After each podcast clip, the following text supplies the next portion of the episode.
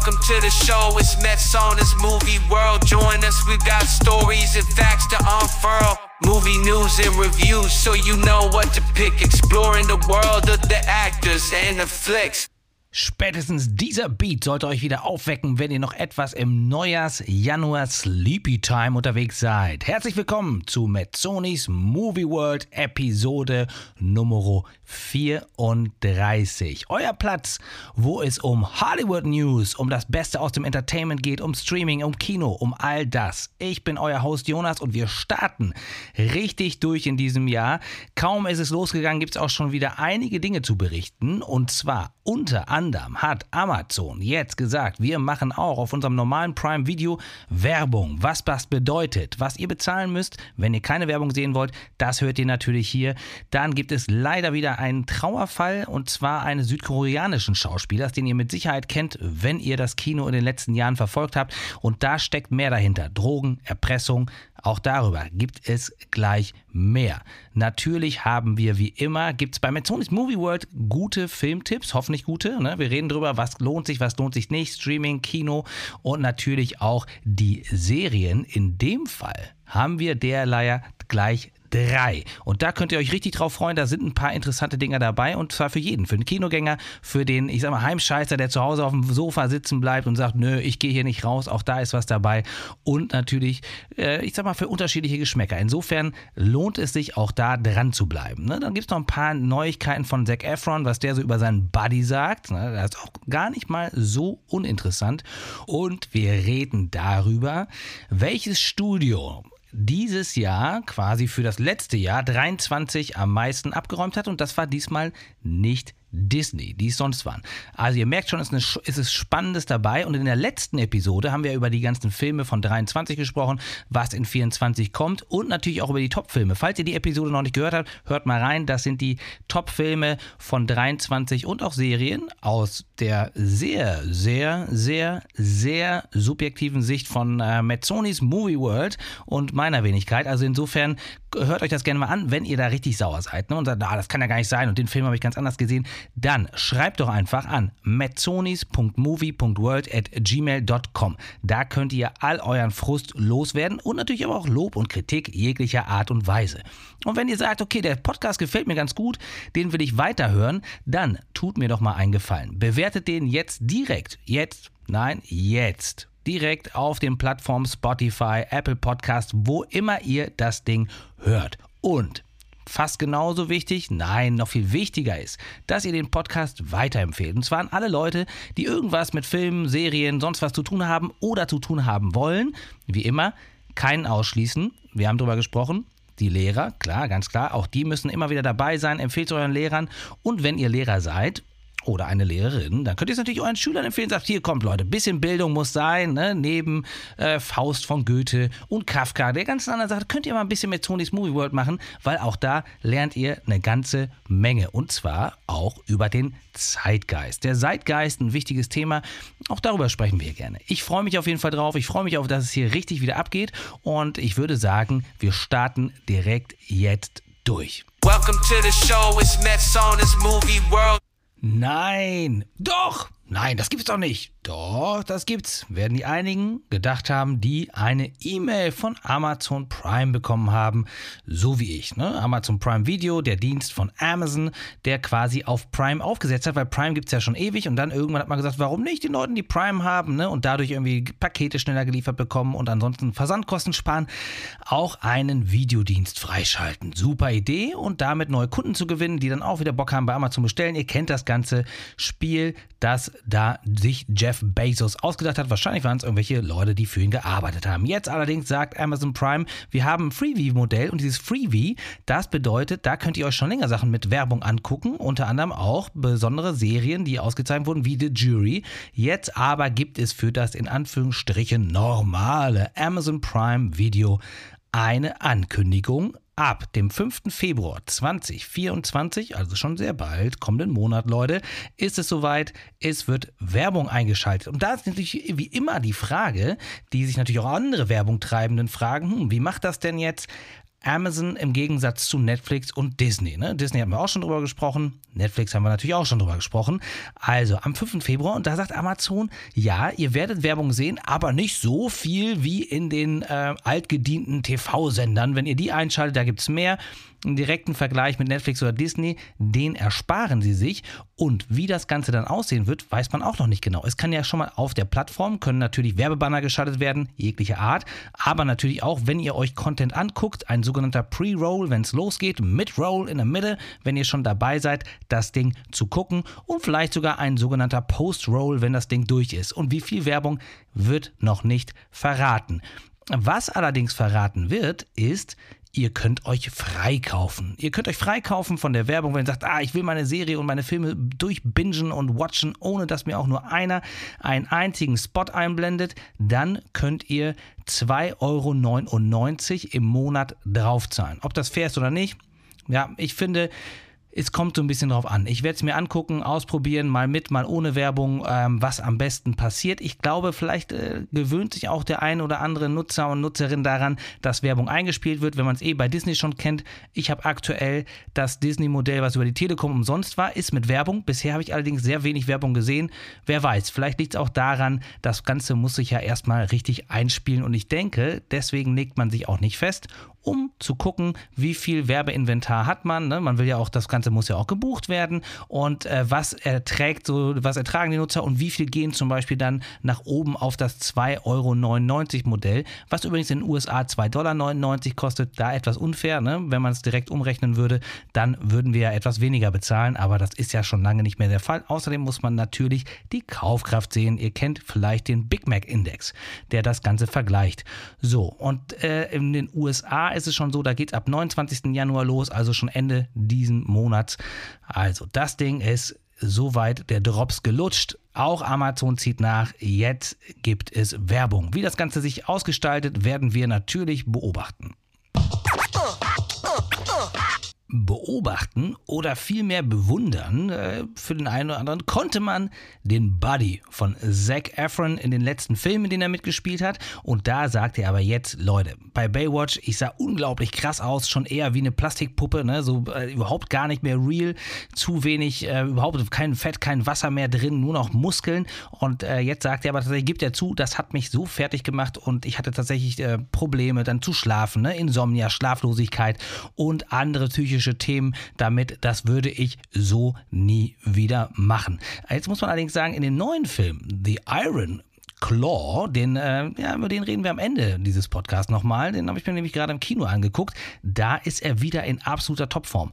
Warum das dann ein bisschen besser für ihn gelaufen ist, angeblich, da sagt er, der Regisseur hätte ihm mehr Freiheiten gelassen in der Körpergestaltung. Ob das dem Film geholfen hat, hören wir gleich nochmal. Aber so viel zu Zac Efron. Er sagt, das war zu hart. Zu viel Belastung für Body and Soul. Einer großen Belastung war offensichtlich auch der südkoreanische Schauspieler Lee Sun Kyun ausgesetzt. Und äh, ja, da ist die traurige Nachricht, dass er leider äh, tot aufgefunden wurde, der 48-jährige Schauspieler, den ihr aus Parasite kennt. Da hat er den Vater gespielt, ne? der Film hat den Oscar gewonnen und hat ihm den internationalen Durchbruch beschert. In Südkorea schon lange einer, der auf Platz 1 ist, hat eine Frau und zwei Kinder. Und es ist so, dass offensichtlich alles darauf hindeutet, dass er sich suizidiert hat, also selber das Leben genommen hat. Und zwar, weil er extrem Druck ausgesetzt war. Offensichtlich wurde er mehrfach erpresst. Ähm, er hat Drogen wohl konsumiert und hat gesagt, das ist aber reingefallen darauf, dass er eben das eigentlich gar nicht wollte oder eben nicht so harte Drogen, wie er dann genommen hat. Und äh, da gibt es jetzt mehrere Geschichten darüber, dass er schon lange erpresst wird und auch schon Hunderttausende von Euro oder Dollar eben ausgegeben hat, um da quasi rauszukommen und das hat ihn wohl so schwer belastet, dass er sich jetzt selbst das Leben genommen hat und ein Abschiedsbrief scheint also auch zu existieren. Das sind wirklich äh, harte Nachrichten und ähm, es ist wirklich ein, ein, sehr interessanter Schauspieler, der eigentlich ja gerade noch da, ich sag mal, in der Mitte der Karriere steht, wo es jetzt erst nochmal richtig Turbo-Boost-mäßig durchstarten sollte. Umso mehr tut es einem leid, dass er da so weit gebracht wurde. In Südkorea natürlich ein Fall, der für sehr viel Aufsehen sorgt, eben aufgrund auch dieser ganzen Thematik mit Drogen. Da ist man sehr, sehr hart in Südkorea, nochmal härter als in anderen Ländern. Insofern ähm, ja, hat ihn das wohl am Ende diese Summe dazu gebracht. Das ist natürlich jetzt viel Spekulation. Insofern, äh, so sind aber die aktuellen, äh, ja, die Hinweise darauf, was da passiert sein könnte. Weitaus positiver verlief das Jahr für Mark Wahlberg und Apple TV Plus. Man weiß bei Apple TV, es gibt wenig, aber dafür relativ hochwertigen Content und auch viele Topstars spielen mit. Aber wie es leider so oft im Leben so ist, nicht das Beste setzt sich durch. Ja gut, sagen wir mal das subjektiv Beste, sondern der erfolgreichste Film bei Apple TV ist tatsächlich The Family Plan mit Mark Wahlberg, wo er vorne ein Baby umgeschnallt hat und irgendwie ein CIA-Agent ist, der eine Familie hat und das, die das natürlich nicht wissen. Baby vorne dran und damit fightet er sich irgendwie durch. Der Film hat überall mehr als mittelmäßige, ja, oder sagen wir mal, nicht besser als mittelmäßige Kritiken bekommen und wurde insgesamt als irgendwie hat man das alles schon tausendmal gesehen, nur schon besser dargestellt. Aber so wie es oft so ist, vielleicht sehnen sich die Zuschauer auch manchmal nach einfach, äh, ich sag mal, ein bisschen stupider Unterhaltung. Insofern, ich äh, mir ist die Zeit dafür zu schade, deswegen sonst hätte ich mir vielleicht mal gegeben, vielleicht so einen Sonntagsfilm. Aber das ist der, ja, der erfolgreichste Film ist dann doch der Film der Mittelmäßigkeit. Die erfolgreichste Serie ist übrigens The Morning Show mit Jennifer Aniston.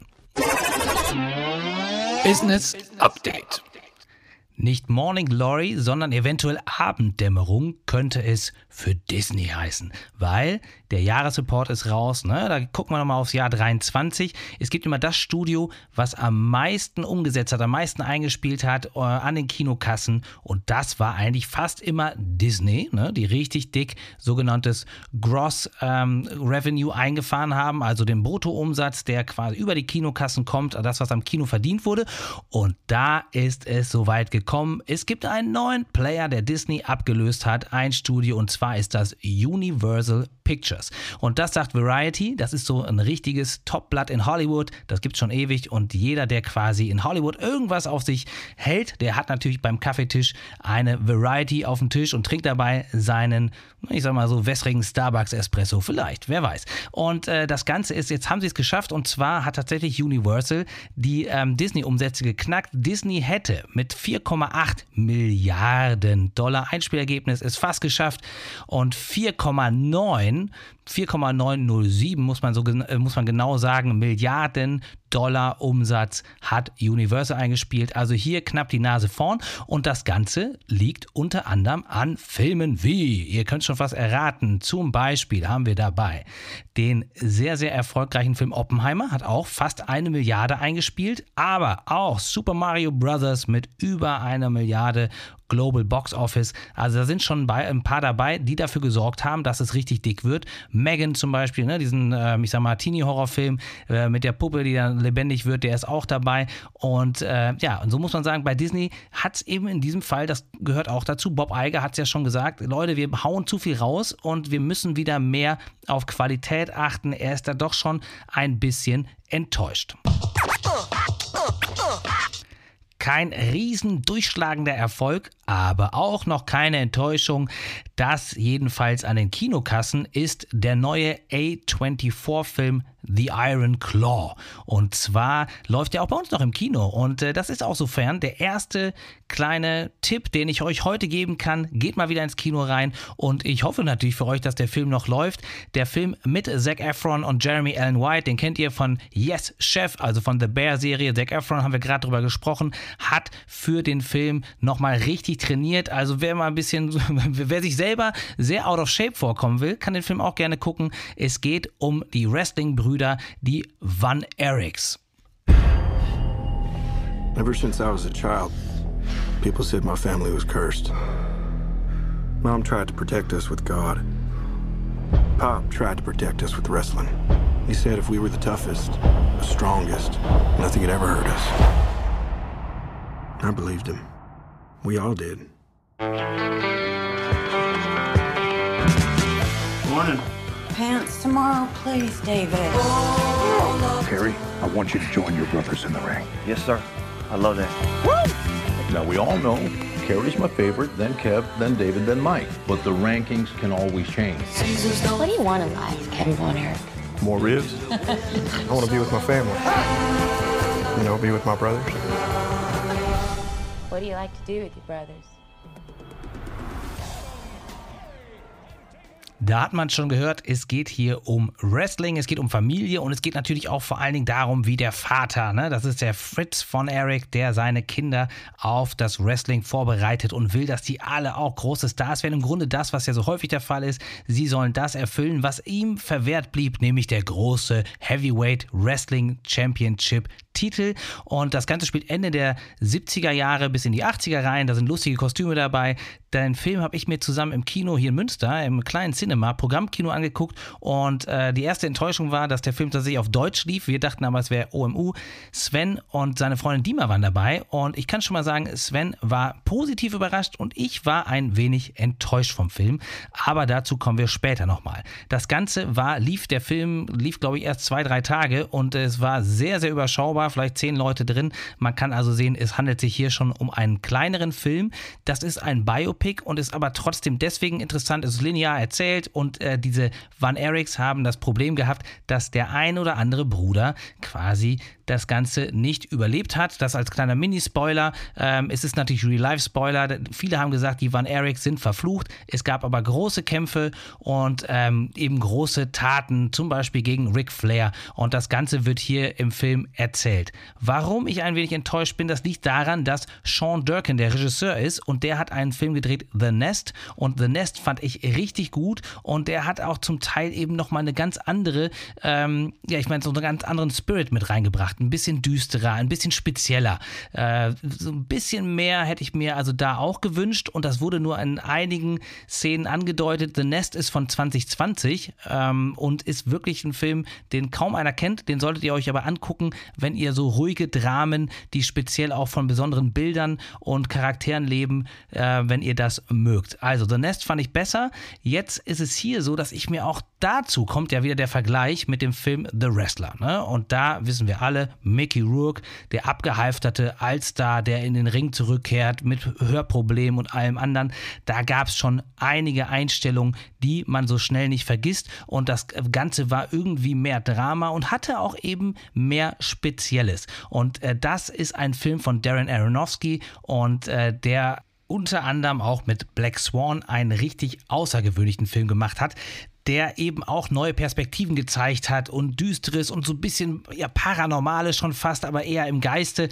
So, also davon seht ihr leider wenig. Wer aber ein geradliniges ähm, Wrestling, einfach eine Wrestling-Geschichte, ein Biopic will über eine spezielle Familie mit guten Schauspielern extrem aufgepumpt. Ne? Das muss man auch sagen. Also Zac Efron hat also gezeigt, dass er nach Baywatch nochmal nachlegen kann. Offensichtlich hat er hier aber mehr Freiheiten im äh, Bodyaufbau. Insofern hat sie ihn psychisch nicht so fertig gemacht. Jeremy Allen White zeigt auch, was er drauf hat an der Hantel. Allerdings muss man sagen, kackt er da schon ein bisschen ab gegen Zac Efron. Aber das ist ja nun mal auch sein USP, wenn man so will, Unique Selling Proposition von Zac Efron. Ja, der eine oder andere wird jetzt sagen, was, das kannst du nicht mal so auf den Körper reduzieren, diesen armen Schauspieler. Dann schreibt mir gerne, wenn ihr da anderer Meinung seid. Ja, er hat auch ganz gut gespielt. Trotzdem Jeremy Allen White sehe ich da schon noch ein bisschen lieber. Aber klar, es ist insgesamt, wer also so ein Biopic mag, linear erzählt, nicht das, was es vielleicht hätte sein können, aber immerhin schöne Bilder, interessante Kulissen und wer Ric Flair noch kennt, für den ist es eh ein No-Brainer, ein Wrestling-Movie, das muss natürlich gesehen werden. Positiv überrascht und durchaus sehenswert ist der neue deutsche Film, der in die Oscar-Hoffnung eingeht, sofern er nominiert wird. Er ist eingereicht, die Nominierungen kommen erst noch, aber der Beitrag aus Deutschland, der ist durchaus sehenswert und nicht nur für Lehrerinnen und Lehrer, weil er heißt das Lehrerzimmer. Alle, die jetzt noch hier sind, hören genau zu. Wir würden gerne einen Blick in eure Portemonnaies werfen. Das Ganze ist natürlich freiwillig, aber wer nichts zu verbergen hat, der braucht sich auch keine Sorgen machen. Wer sitzt hier? Oskar sitzt da. Wo ist dein Portemonnaie, Oskar? Ich hab keins. Und das hier? Freunde, wessen Platz ist das? Ich kann Ihre Empörung sehr wohl verstehen, Frau Nowak, aber Sie wissen nicht, wie lange das hier alles schon so geht. Es gibt an unserer Schule leider Leute, die klauen alles, was sie zwischen die Finger kriegen, und zwar einfach so. Wir haben ja eine Null-Toleranz-Politik und das bedeutet, dass wir jeder Kleinigkeit nachgehen. Ich gehe jetzt hier mit meinem Stift diese Namensliste ab und alles, was du tun musst, ist zu nicken, wenn du eine Ahnung hast. Ja? Herr Liebenwerder? Das Wichtigste, was Sie verstehen müsst, ist, dass ein Beweis immer eine Herleitung braucht. Schritt für Schritt.